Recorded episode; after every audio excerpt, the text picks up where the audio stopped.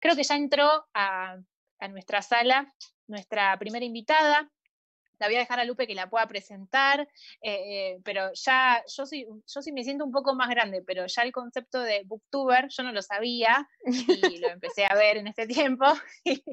Y, nada, me pareció un montón, me parece que está buenísimo que, que, nosotros podamos empezar a hablar y dar lugar y voz a, bueno, una persona como Clara, que, bueno, que ya la estamos siguiendo en las redes sociales y vamos a, empezar a, publicar sus cosas. Ahí ya aprendió su cámara, así que vamos a dejar que ya empiece a correr eh, y a aparecer también nuestra gran invitada en, YouTube, si nos están siguiendo desde ahí, desde el canal de Buena Data. Eh, y si quieren ir a conocerla, los que están escuchando de Radio Orote, les recomiendo que vayan porque ya aprendió la cámara. Y bueno, y Lupe, te, cedo para hacer los honores de la presentación. Y Clara, bienvenida. Gracias por aceptar la invitación. No, gracias mil, mil gracias, Clara. Te, presento rápidamente y después eh, abro para, para, que charlemos un rato. Em, para los que no la conocen, eh, Clara es una joven, Clara Cuevas, es una joven mexicana eh, que se hizo conocida hace un par de años por el hecho de incentivar la lectura en YouTube, ¿no? Si, mal, si, me, si, me, equivoco, me corregís. Correcto. Eh, haciendo críticas de libros, etcétera. Esto fue un fenómeno. Acá en Argentina, yo por eso me puse a charlarlo con mi hermana, pegó eh, el tema de los booktubers sobre, dentro de los adolescentes, eh, pero no tanto como en México, que fue un fenómeno bastante interesante. Em, y así fue como se hizo conocida Clara. Más allá de que ahora vamos a abrir y, y, que nos cuente bien cómo fue todo eso, la idea, el cómo finalmente se hizo conocida y qué es lo que está haciendo ahora, eh, lo que me parece interesantísimo resaltar sobre esto y, que también creo que es una excusa interesante para tocar el tema es, por ejemplo, ayer cuando estábamos en la charla, en un momento me preguntan, ¿y cómo hacemos los jóvenes que tenemos otra forma de pensar para hacernos eh, conocidos dentro de un sistema que va completamente en contra de nosotros, ¿no? A veces queremos promover valores en un sistema que no tiene valores, queremos hablar en contra de lo que dice la opinión, o mismo en tu caso querés promover la lectura en un país que no es tan lector. Eh, entonces, eh, ¿cómo hacemos? Y una de las soluciones que dije en ese momento fue, bueno, tenemos afortunadamente a nuestro alcance un montón de redes sociales y de plataformas, gracias a Internet, que nos permiten llegar a un montón de gente. ¿Cómo abrirnos espacio eh, en eso? y me parece que Clara es un, un ejemplo concreto de una persona que se hizo un espacio y que bueno, y ahora se dedica también a, promover sus valores, pero fue una forma también de llegar de algo que, también es parte de ella. Qué emoción, wow. no, muchas gracias por, invitarme, estoy, estoy muy emocionada, la verdad que cuando me invitaste yo, wow, me emocioné bastante. Eh, y más porque los admiro un montón, o sea, como, como mencionas, tener una voz en una sociedad que no ni siquiera quiere ejercer la capacidad de escuchar. Es impresionante, de verdad, gracias. Eh, y sí, como mencionas, acá en México la verdad es que no se lee nada. Y yo empecé con este, mm, como que en este camino, ya hace casi seis años, yo tenía 17 años. Yo crecí en una familia que nos gusta leer a todos. Yo siempre vi a mi abuela y a mi mamá con algún libro en la mano. Pero ya afuera no había con quién compartir lo que había leído. Entonces tenía como esa necesidad de, pues, compartirlo, vaya. Y en internet una vez me topé con alguien, eh, me, encanta leer reseñas escritas, me fascina. Y una vez en Google, sin querer, le piqué a, a videos y me encontré con dos personas que estaban hablando de libros en YouTube, como tipo youtuber de comedia, pero hablando de libros. Entonces no me daba como mucho sentido en ese momento. Y ya explorándolos dije, bueno, lo voy a hacer también yo, no, no pasa nada. Y, me animé a hacerlo y, fue como, ahora sí que toda una aventura total.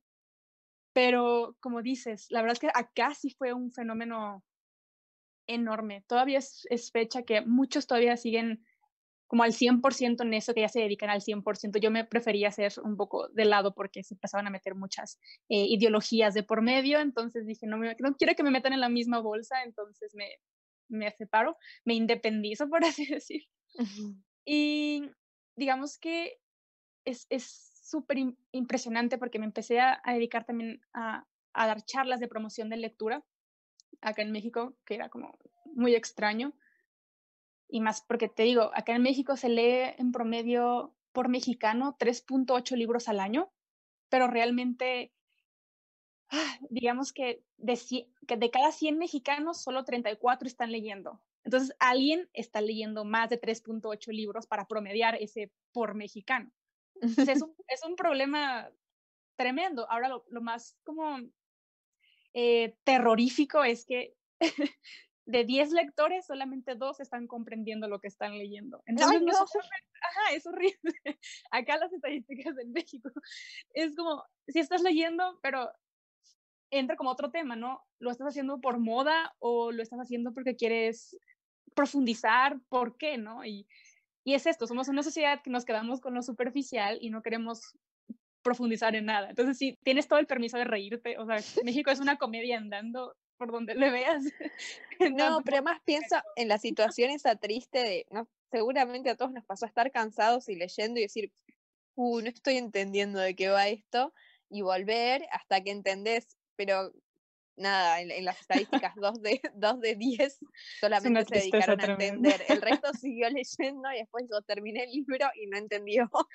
Solo para dar el checklist de que, ah, ya lo terminé, qué orgullo por mí. Sí, es, es una tristeza tremenda.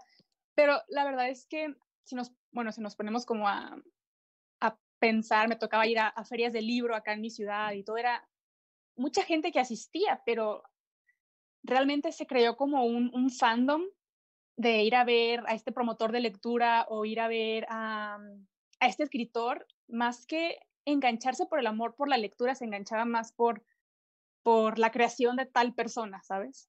Entonces, si alguien sacaba un libro de otra, otra temática, era, más, era muy difícil como hacerle entender a otro mexicano que, mira, ese también es muy bueno. Si no era como dentro del top de lo moderno, estaba muy complicado.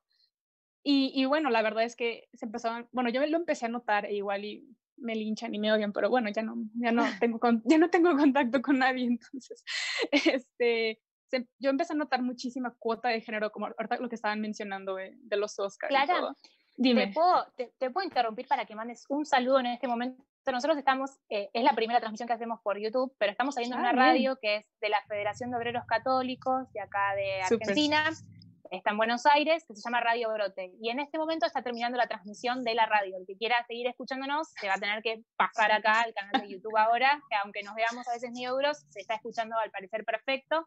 Y bueno, era la idea. Así que si, si podías mandar un saludo para, para los oyentes de la radio, ya cerrando el programa por allá. Súper.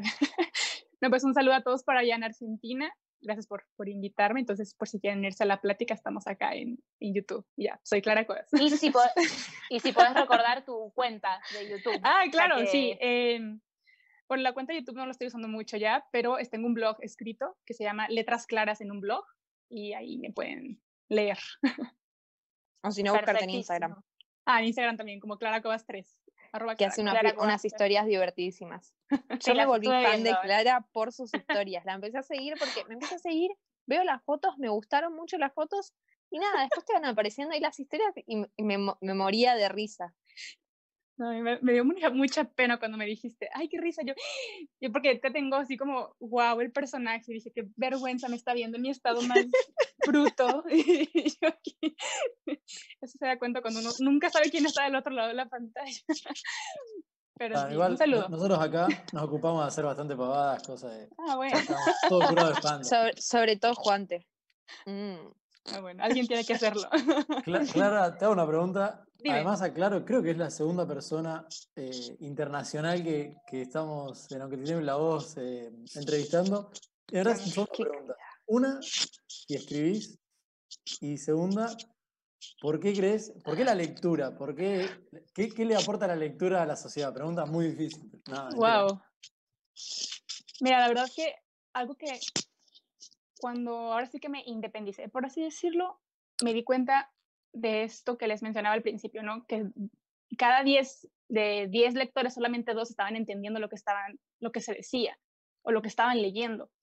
Y, comprendí que se estaba quedando nada más en la superficialidad y no se estaba llegando, no se estaba profundizando realmente. Entonces, ya si te quitas el libro de la cara y ves tu, tu sociedad ahora sí en el mundo, la gente no está profundizando nada realmente. Y, y me pongo a pensar en estos dos, estas dos personitas que sí entendieron lo que estaban leyendo, no nada más lo estaban entendiendo, lo estaban cuestionando también. y estaban como desmenuzando qué hacer parte de tu vida y qué no hacer parte de tu vida. Entonces, es un ejercicio mental que mucha gente está dejando de lado. Te estás tragando todo porque lo dijo una celebridad o porque es moda o porque si no subo tal foto eh, me van a criticar y van a, van a decir que soy un racista porque no lo hice. Estamos yéndonos por, las, por la ola, ahora sí, o sea, como, como dice este filósofo que me encanta, que es Sigmund Bauman, que estamos viviendo, bueno, decía, ya murió, pero él decía que, que vivimos en una sociedad ahora sí que, que líquida, no estamos, no nos estamos enraizando, no, no hay sólidos y por eso la gente es más fácil que le vendas una idea eh, emocional, que se vaya por lo reaccionario, porque no está desmenuzando nada. Y somos seres humanos reaccionarios, vaya, o sea, nos encanta que nos tener aprobación, nos encanta que nos aplaudan, nos encanta todo lo instantáneo. Y, y a partir de, esto que, que, empecé a leer y empezar a cuestionar, porque yo hubo un punto en el que empecé a leer por entretenimiento, que es una, hay como, como cinco o seis categorías del por qué la gente está leyendo, ¿no? Por estudio, por entretenimiento, por, por lo que sea. Eh, empecé yo leyendo por entretenimiento y después fue por trabajo, porque ya lo empecé a hacer como parte del blog mm. de mi vida. Y cuando empecé a, hacer, empecé a hacerlo por trabajo, uno empieza a hacerlo como vivo de likes. Entonces quiero, quiero leer lo que la gente también quiere escuchar. Entonces se hace como un, un eco. Te digo lo que tú quieres escuchar, pero tal vez tú no lo quieres escuchar, pero como lo estoy diciendo yo, piensas que es la opinión, ¿sabes? Y lo, lo estamos diciendo todos de este lado, entonces es lo que tú también tienes que pensar. Eh, creo que es un problema general, pero la lectura, si se hace consciente, te abre paso a que seas más crítico y más analítico, que es lo que ahora yo no promuevo ya tanto la lectura, sin, eh, los libros en sí, sino la lectura eh, crítica y analítica, que ahora sí que no tanto la cantidad, sino la calidad por ejemplo, aquí en México otro, otro dato chistosísimo, eh, se lee por mexicano un libro cada tres meses, ¿no? Eh, y ahora me pongo a pensar, y de esos cada tres meses, ¿qué libro es? Porque puede ser eh, 50 sombras de Grey o puede ser algo. y, y más, de, más de que juzgar la calidad literaria o lo que sea, siento yo que sí hay que ser como cuidadosos con qué se lee, pero también se necesita gente que analice ese tipo de, todos los tipos de contenido porque podemos decir, esto es malo, pero ¿por qué? Hay gente que te va a preguntar por qué y tú necesitas saber explicar, no nada más a partir de la historia, sino a partir de otros argumentos, de tanto de, eso, de la sociedad, tanto médicos, lo que sea, no quedarte nada más, está mal porque al final no se quedaron juntos y vivieron infelices. No quedarte nada más en la, en la línea literaria, sino profundizar.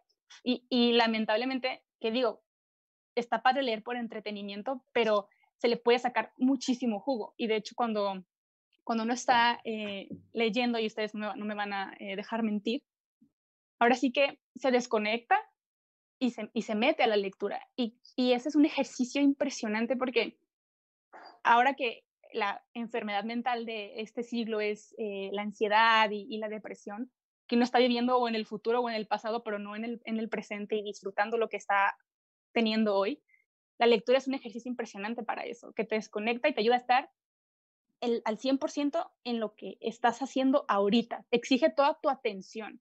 Digo, hay gente que lee con música o comiendo, yo no tengo esa, ese superpoder, no lo quiero desarrollar, pero es, es, es esta, este ejercicio que ahora sí que beneficia tanto a tu salud mental también. O sea, no nada más es para tener un vocabulario más extenso, porque siempre se queda con eso, ¿no? Leer te ayudará a ampliar tu vocabulario, o sea, es toda una riqueza, ¿no? A no tener faltas ortográficas. Es, eso también es muy importante, que luego va a la práctica, porque si nos quedamos nada más en leer y, y ya tiré el libro, es otra, una barbaridad. Pero ya se me olvidó lo que me habías preguntado, me extendí, ¿verdad? No, no, eso, que me fui por una vertiente. ¿Qué es lo que le aporta a la sociedad? Y después ah, eso. Ah, bueno, escribo en el blog que tengo. Eh, me di cuenta que en, en YouTube eh, me enfocaba muchísimo, perdía muchísimo tiempo en lo que es, eh, era todo un proceso. Eh, recibir el libro y si, lo, si me gustaba, lo reseñaba y si no me gustaba, no lo, lo reseñara como todo un papeleo, por así decirlo. Y ya si lo quería reseñar, hacía un guion, se grababa, se editaba, bueno, ustedes hacen todo eso, no me dejarán mentir. Y era un trabajal tremendo que al final de cuentas me, me, desgastaba demasiado y estaba perdiendo el punto de mi pasión principal, que era, que era leer y hablar de los libros. Ya lo hacía nada más como por la cuestión técnica y que se viera bonito, entonces me como que me rompió esa parte. Y fue cuando comencé el blog escrito hace, dos años, que ya lo, lo, retomé, y practico esto que, que dice eh, Lupe, la ortografía. Entonces estoy leyendo y practicando al mismo tiempo y, mejorando mi reacción. Vaya, yo me gradué de la universidad hace, dos años, claro que dejé de escribir hace mucho tiempo.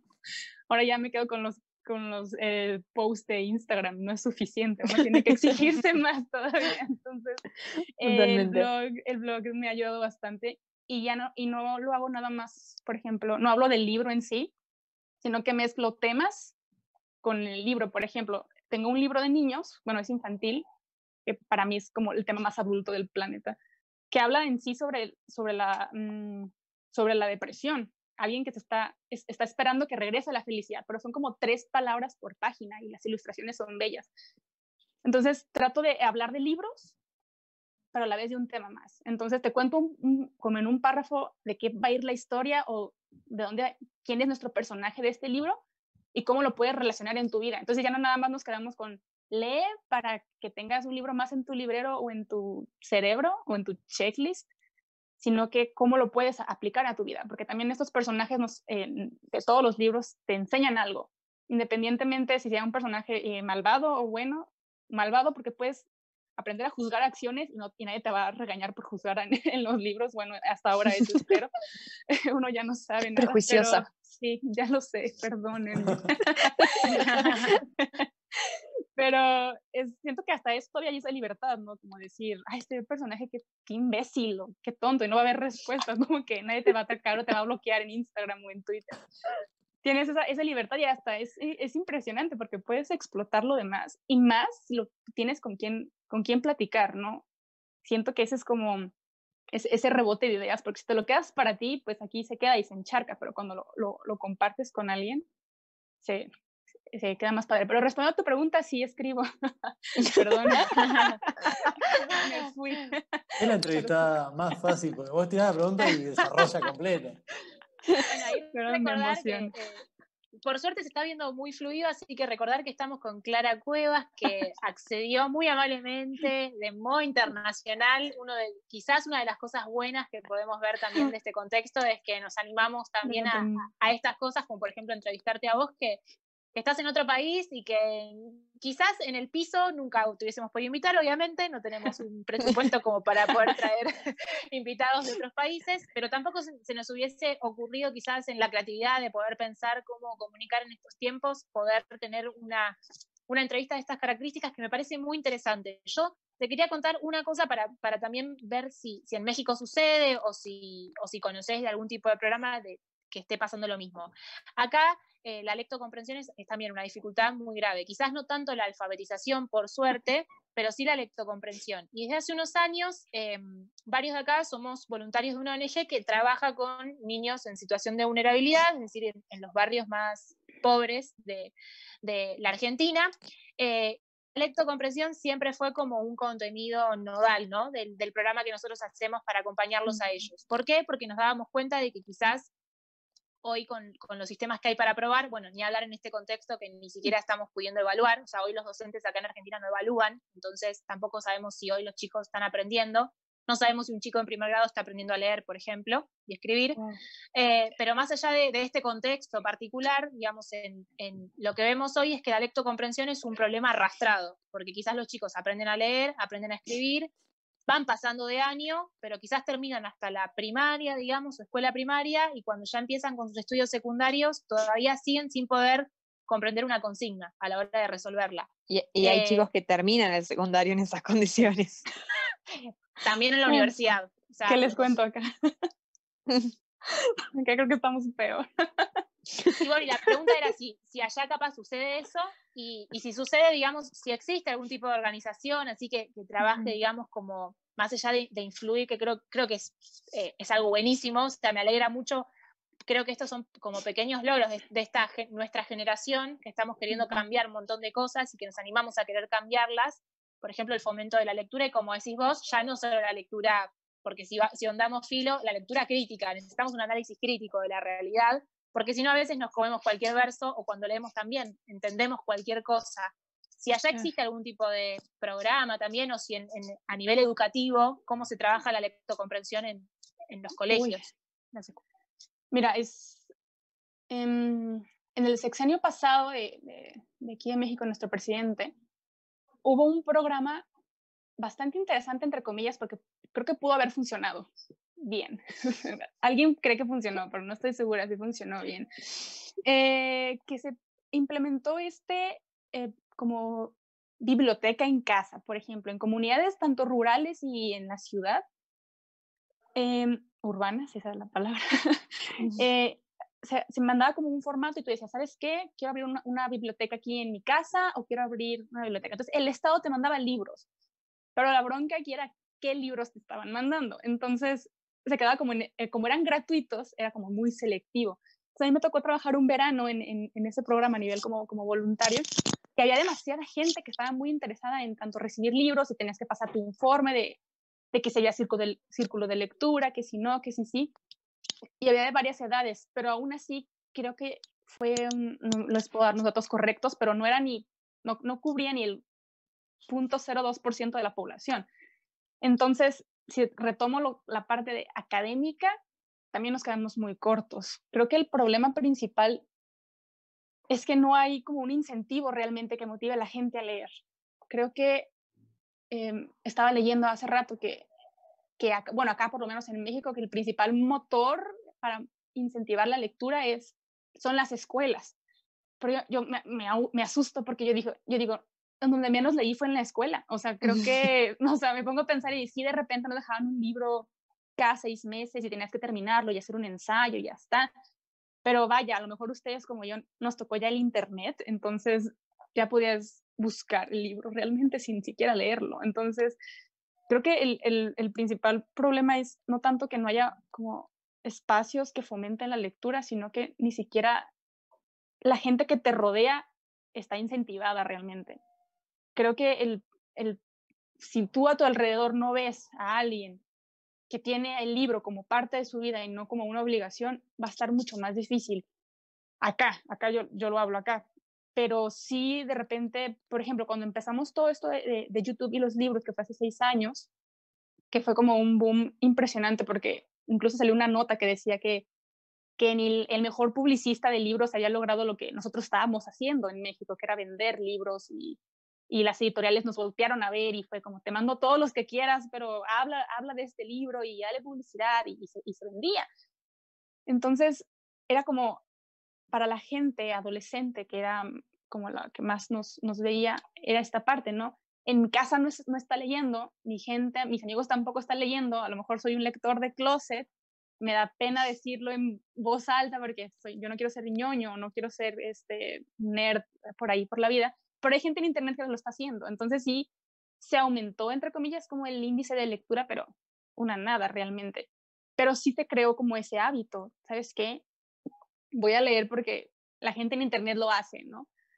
Y, pero si volvemos para atrás, es como, como muy complicado invitar a la gente a leer, tanto con, por, con programas, con todo esto, sí, si en tu círculo cercano no lo están haciendo. O sea, yo no quiero sonar como pesimista, pero sí, la verdad es que sí, es muy pesimista. Pero no se puede, o sea, no se puede. Pero lo que hacen ustedes Qué increíble. O sea, acá te lo, te lo, prometo que acá no, no. Te lo, te digo porque por más que te regalaban los libros, la gente no iba. O sea, ya ni gratis quieren leer la gente. Eso claro. o sea, ya no, ¿Qué más quiere gente? No entiendo yo.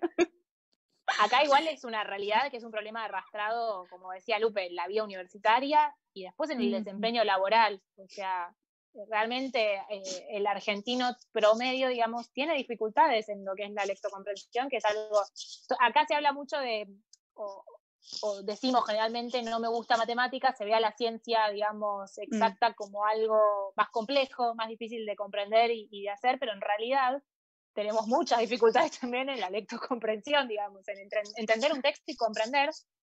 Y eso trae numerosos problemas en todos los mm, estratos, digamos, sociales. Estamos viendo.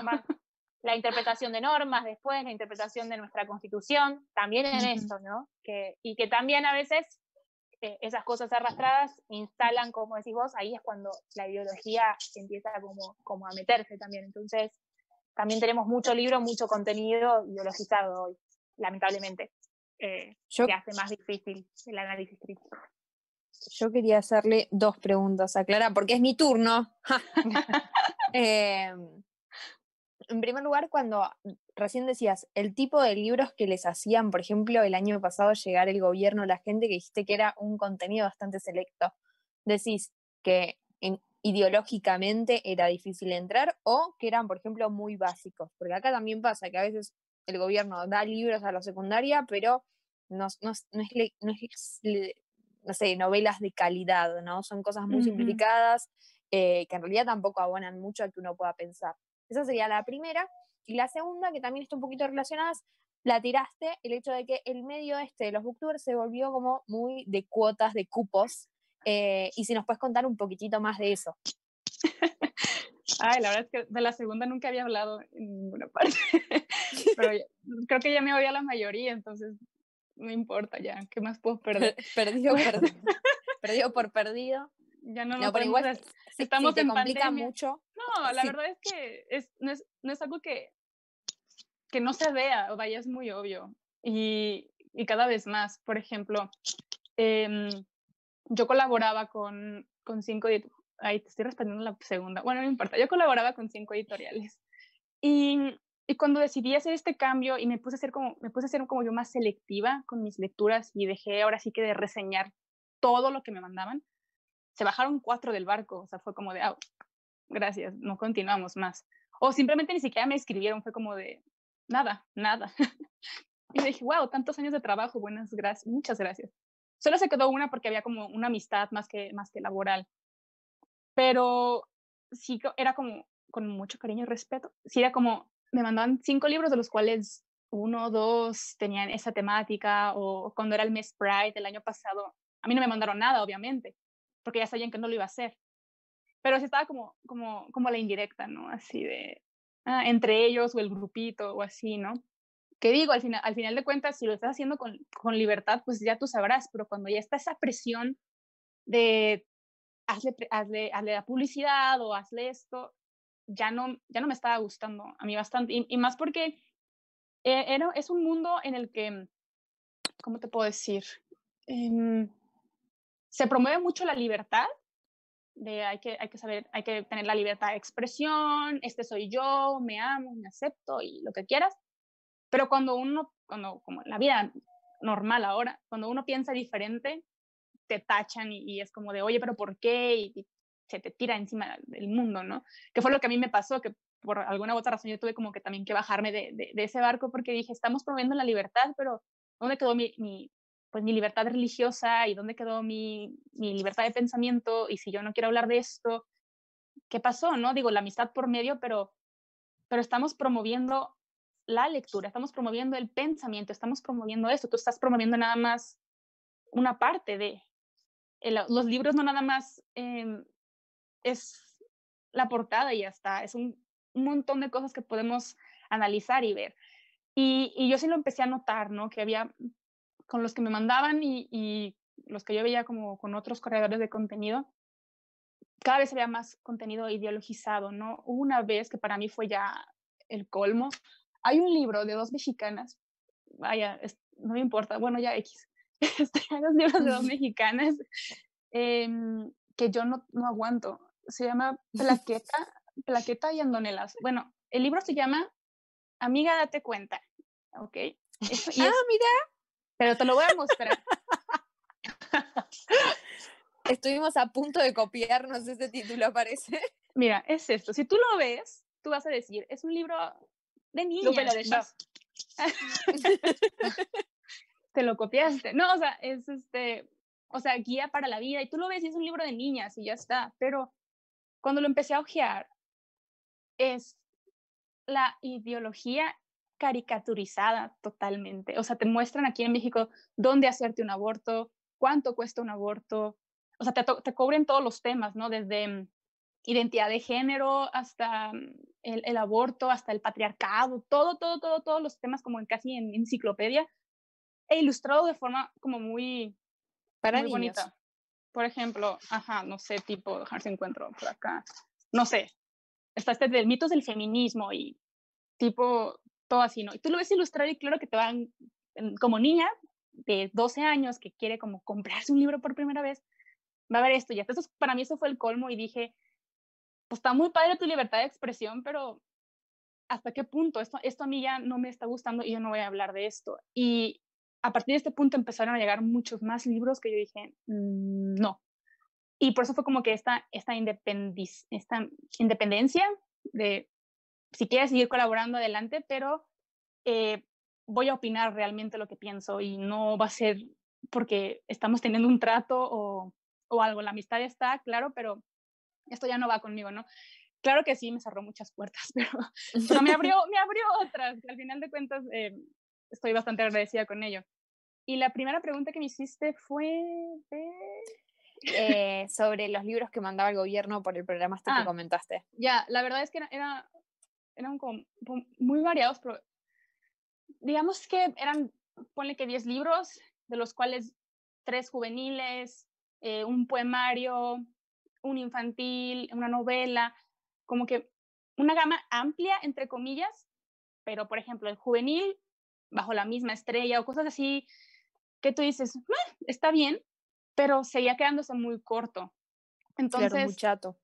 Ajá, realmente siento yo que si acá en México no hay amor por la lectura es porque, no sé, ya en Argentina, pero acá nos ponían en, en los primeros años de escuela, te ponían a leer te ponen un ejemplo de, todos léense este libro y me hacen un resumen, ¿no? Y era un libro, no sé, de ciencia ficción. A mí no me apasiona la ciencia, nada, o sea, yo, ¿por qué te, te voy a leer? Y, o sea, no.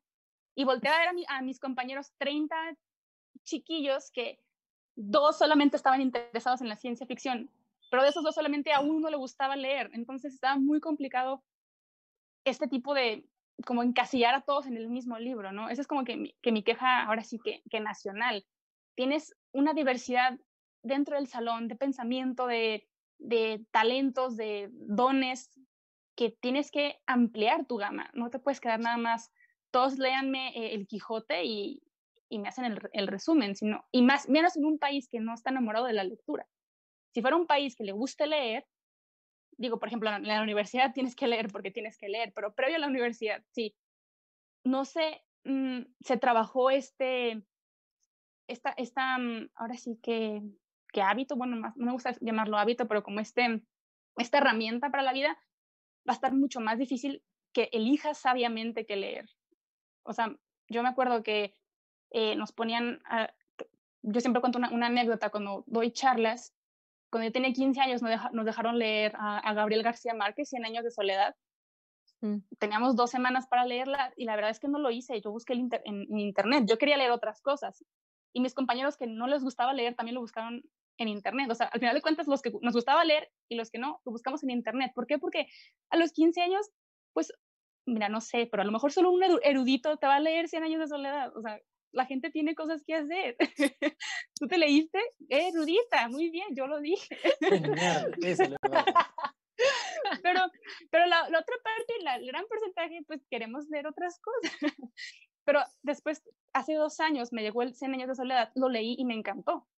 O sea, no te puedo decir que a lo mejor si lo leía a los 15, iba a decir, no, o me aburría, o no me gustaba, o mi mente no estaba preparada para eso, ¿no? O sea, sí se tiene que trabajar la capacidad, eh, ahora sí que la atención y lo que sea, se tiene que trabajar. Si no, te va a llegar un libro eh, precioso y no le vas a entender y no lo vas a apreciar. Y esto pasó con las, con las bibliotecas. O sea, este, este programa se cerró obviamente por la corrupción y otras cosas que suceden extrañamente en mi país y en toda Latinoamérica. Pero mm, se cambió el nombre, la verdad es que no recuerdo. Pero simplemente mm, como que la gente esperaba que llegara eh, ese porcentaje de libros y si no gustaba nada se esperaba hasta el siguiente mes y así hasta que llegara algo que, que gustara. Aparte era, la gente quería hacer círculos de lectura y había como nada más un libro para el círculo de lectura. Entonces te digo que es muy difícil y además si nos ponemos a pensar, leer es bastante, es una actividad bastante cara, o sea, no es como algo muy, muy barato. Y pero no sé, como que se puede, se, se puede, se puede, se puede. No sé, no es como que nada más, no sé, no tengo dinero, ya no voy a leer nunca. Sí hay como siempre otros recursos para, para hacerlo. Em, a mí siempre me dicen, es que tú eres millonaria, te compras tus libros. Pero yo, por ejemplo, yo comenzaba, eh, yo, yo, trabajaba de niñera y me compraba mis libros. O sea, trabajaba como dos fines de semana, tres fines de semana y lo compraba y así iba ahorrando. O sea, mis recursos iban para eso. Entonces, sí, el que, el que tiene interés lo va a hacer, pero hay otra cosa. Por ejemplo, hay gente que acá hay una estadística muy chistosa. Es que México es una comedia. Acá decían que, que como el análisis del por qué la gente no estaba leyendo en sí. Y una de las respuestas, dos de las respuestas era, una porque el mexicano prefería hacer otra cosa. ¿Qué tú dices? Es válido. Cuando tienes dos opciones, siempre eliges una o la otra, pero si, la, si una de esas opciones es algo que de verdad no piensas hacer, es descarte y haces la otra. Y, y la otra opción era porque no había interés o por problemas de salud. La verdad no entiendo por qué por problemas de salud no vas a leer, no entiendo, esa, no, no, me quise meter, pero me hace mal a la vista. A lo mejor eran alérgicos al papel, no lo entiendo, no voy a indagar ahí, pero, pero en el de no hay interés, es, es esta parte que les digo, ¿no? Si tú no sabes eh, cuáles son como tus, o sea, me vuelvo a lo mismo, esa sociedad que va en lo líquido y que no queda, que no sustenta, si tú no sabes quién eres, qué te gusta o algo, está mucho más difícil que sepas escoger un libro. ¿Por qué? Porque todos, todos piensan que son novelas o que son eh, la ficción o, o, algo nada más, ¿no? Y, por ejemplo, este es otro ejemplo que también siempre doy en, en alguna de las charlas. Eh, yo les digo, si tú quieres empezar a leer o quieres eh, meterte al mundo de la lectura, no importa la edad que tengas, siempre se, siempre se puede. Em, les digo, váyanse como a su, a su lista de Netflix, ¿no? ¿Qué es lo siguiente que quieren ver? Y Netflix tiene como este algoritmo de que te puede recomendar cosas como 97% de probabilidad de que te gusten, ¿no? Y con tus gustos o tus, eh, lo que habías visto anteriormente. Entonces eso te va ayudando como a, a tardarte menos en elegir una película o darle una oportunidad a algo nuevo. Lo mismo con los libros, a lo mejor te gusta, mm, no sé, leer sobre, vámonos por lo básico, vampiros. Muy bien, ya te leíste dos libros de vampiros y para ti esos son los únicos dos libros de vampiros. Ahora que ya lo sabes, a la siguiente ocasión que vayas a la librería, te vas a ir otra vez por más vampiros. Y eso te va a generar como un interés por los vampiros, no vas a saber todo de vampiros. Y ya una vez que terminaste con los vampiros, porque ya te, ya te enfadaste, o sea, ya dijiste, ya, o sea, ya, ya sé que al final eh, le quita la sangre o brillan los Soy un experto. o lo que sea, ajá, o sea, ya tengo mi doctorado en vampiros. Te, vas a, te va a generar como otra curiosidad de decir, ok, mira, leí en este libro algo sobre, mm, en el libro de los vampiros, leí como algo de, de la Edad Media, porque viajaba en el tiempo o algo, no sé. Entonces, te, vas a, te vas a autorrecomendar un libro tú también. ¿Sabes? Creo que el que mejor te recomiendo un libro es otro libro, pero se necesita generar ese interés primero. Uno tiene que conocerse a sí mismo y ver primero por dónde empezar, porque hay tantas opciones, y más en esta época, en esta era que tenemos mil opciones de todo, es mucho más difícil seleccionar algo. Y, y creo que te respondí más Ay, oigan, de verdad, cállenme. Es que yo agarro, yo agarro un tema y después digo, eso no me lo preguntaron y yo estoy hablando de quién más. Pero sí, selectivos los libros. Sí. Conclusión. Sí, escribo. Sí, no lean, ajá, también tengo un blog por si quieren leer. Responder la pregunta, no funcionan los programas, la verdad. Bueno, tenés que leer el libro de Lupe, te lo voy a recomendar. Ah, ah sí. Me voy a, me voy a Tengo, tu papel. Es que, es que yo compré este, amiga, date cuenta, no era eso. no, igual es muy, el título. Es muy gracioso por lo que cuenta, porque con el tema de el que hizo la tapa del libro y todos los gráficos del libro sale, el que está encargándose de entrar gente, sacar ah. gente, todo lo, eh, todo lo de la, radio. Em, que cada tanto prende el micrófono y nos molesta en esta transmisión. Bueno, ese sale. Em, y fueron todas las vacaciones de verano de este año estar en las librerías, fijándonos, acá hay directamente una sección de feminismo en casi todas las librerías, por lo menos de las cadenas grandes. Em, y buscar, nosotros queríamos, vimos eso también. Ellas suelen hacer contenido que llega a un público más joven que acá nos cuesta como movimiento pro vida llegar. Entonces, ¿qué podíamos copiar que nos interesara? Eh, ¿Dice? Me, me, están, me parece que me están retando. Nuestro verdadero gran hermano que es Alejandro, que está en el más allá. Eh, yo te estaba por halagar, Alejandro. Estaba eh, por, pero ahora voy a, voy a, decir que sos, que sos una persona terrible, que es horrible trabajar con vos.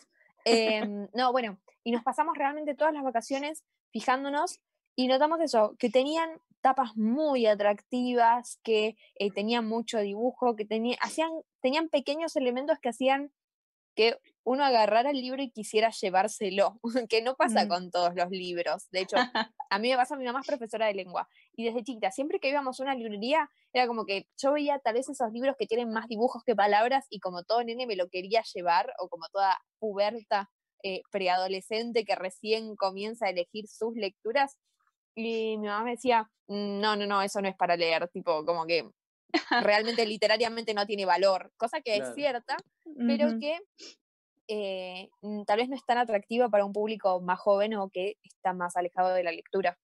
Eh, y nada, me pareció cuando lo mostraste, dije, sí, fue todo lo que vimos en estas vacaciones, era eso. Eh, libros con muchos dibujos, con mucho color, con, sé, muy, muy, muy atractivos. De hecho, tiene stickers. Ah, Casi una agenda. Tiene todo. Ah, tiene una copa menstrual y tiene todo. Una Sor Juana y un Trump aquí, y así, patriarcado. Ah, Creo que te faltó eso, stickers a la próxima, en la, segunda eh, edición. anótalo, Ale, y le agregamos al final una plancha de stickers donde diga soy pro vida, salí del closet. Eh, Podría funcionar. Eh, hemos tenido buenas críticas sobre el, sobre el libro, sobre la tapa, así que tal vez con los stickers también anda bien, como para ir dejando por ahí otros que digan, hermana, date cuenta. Y cosas así, como para que la gente también, no sé, para pegarlo en el bondi y hacerle publicidad al libro. Bueno, Clara, eh, para, para, ir ya te robamos bastante tiempo, pero veo que no te cuesta hablar, así que sabemos que te vamos a poder invitar nuevamente. Eh, Les hago una reseña del libro si quieren. agradecerte por, por, darnos este rato, por contarnos un poco de, de esto que, que para, para, mí era algo desconocido y la verdad que me parece súper interesante, me parece algo importante también para que nosotros, esta generación de, de jóvenes, eh, empecemos también a, indagar o, o, como decía Lupe, dar respuesta a esos lugares que a veces no sabemos que también podemos ocupar y creo que en estas cosas hay que incidir en las buenas prácticas, en los buenos hábitos que sobre todo vemos son los que dan mayores frutos eh, en el mejor desarrollo de una nación que puede ser México y también lo podemos copiar acá también en Argentina, eh, e empezar, empezar también nosotros a motivar. Justamente en esta cuarentena, acá en Argentina estamos en cuarentena hace mucho tiempo, mm. capaz es un tiempo propicio para que aquel que no está muy amigado a la lectura o le cuesta un poco más, pueda tomar algunos de tus consejos, así que ahí sí, recomendar que te sigan en, en tu Instagram, que es Clara Cuevas 3, si no estoy diciendo mal. Eh, y bueno, y si querés para recordar tu blog, también para poder leerte o profundizar un poco más de este fenómeno que son los booktubers, eh, la verdad es que eh, la gente agradece tu testimonio y nosotros también te lo agradecemos porque, porque es súper importante para, para la sociedad, para nuestra región también, como hablábamos recién de las estadísticas y de las cifras de lectores que tenemos, empezar a fomentar esto y, hacerlo nosotros mismos, ¿no? Los jóvenes, también animarnos y, y, vos te animaste a hacer una cara visible, incluso aún frente a una, como describís vos, un escenario que a veces es hostil porque la ideología siempre está presente y mm. por supuesto que está muy presente en la lectura. Bastante. Pero mira, me da mucha paz porque al final, o sea, ya sabemos quién gana. Entonces, el chiste es no perder el ánimo y no perder, este, ahora sí que, que, que la fe y la, la paciencia. O sea, sí se pone feo, pero al final de cuentas es como seguir mostrando la verdad y lo que ya sabemos y, y lo que sabemos que, lastima, que no lastima a la sociedad. Y al final de cuentas, mira, la verdad es que aquí al aire, o sea, yo, yo ver a Lupe me ayudó mucho a, pensar, vaya, o sea, yo estaba leyendo, era de esos 10 mexicanos que no estaban entendiendo lo que leía. Entonces empecé a, pensar más y me topé con más videos de gente destrozando toda esta ideología y creo que que alguien se anime ayuda a otros a animarse y entonces los, les aplaudo lo que están haciendo, de verdad, no, que no les tiemble la voz. bueno, aquí, lo, dije, lo voy a decir, no me importa. no, pero qué increíble lo que hacen, de verdad no se cansen, o sea, es que no saben qué alcance pueden tener y, a, a, quiénes pueden animar, o sea, yo soy como ahora sí que testigo de eso y, como fiel testimonio carne y hueso de, de esto que, que me pasó a mí. Eh, o como dicen, ¿no? Cambié de bando. Entonces, eh, sí, sí se puede y, y ya está. O sea, aprovechen esta cuarentena para leer. Y de verdad, muchas gracias por, por invitarme. Yo, como es que no tengo nada que hacer, se notó. claro, te, voy a comentar.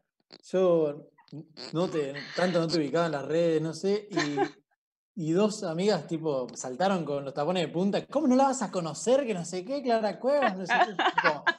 Mal, pero me había metido en, un terreno que era muy sensible. No, no, no perdónalas. obvio, obvio. A mí que me perdonen. No te preocupes. Bueno, gracias, gracias Clara por, haber pasado por acá y bueno, y sos bienvenida siempre eh, eh, y también sos bienvenida a Argentina si alguna vez llegas a venir, si alguna vez se llega a poder. Se acaba la pandemia, sí, sí, primero eh, es nos encantaría conocerte, obviamente. Pero bueno, muchísimas gracias. No, gracias a ustedes. Muchas gracias. Nos vemos después. Adiós.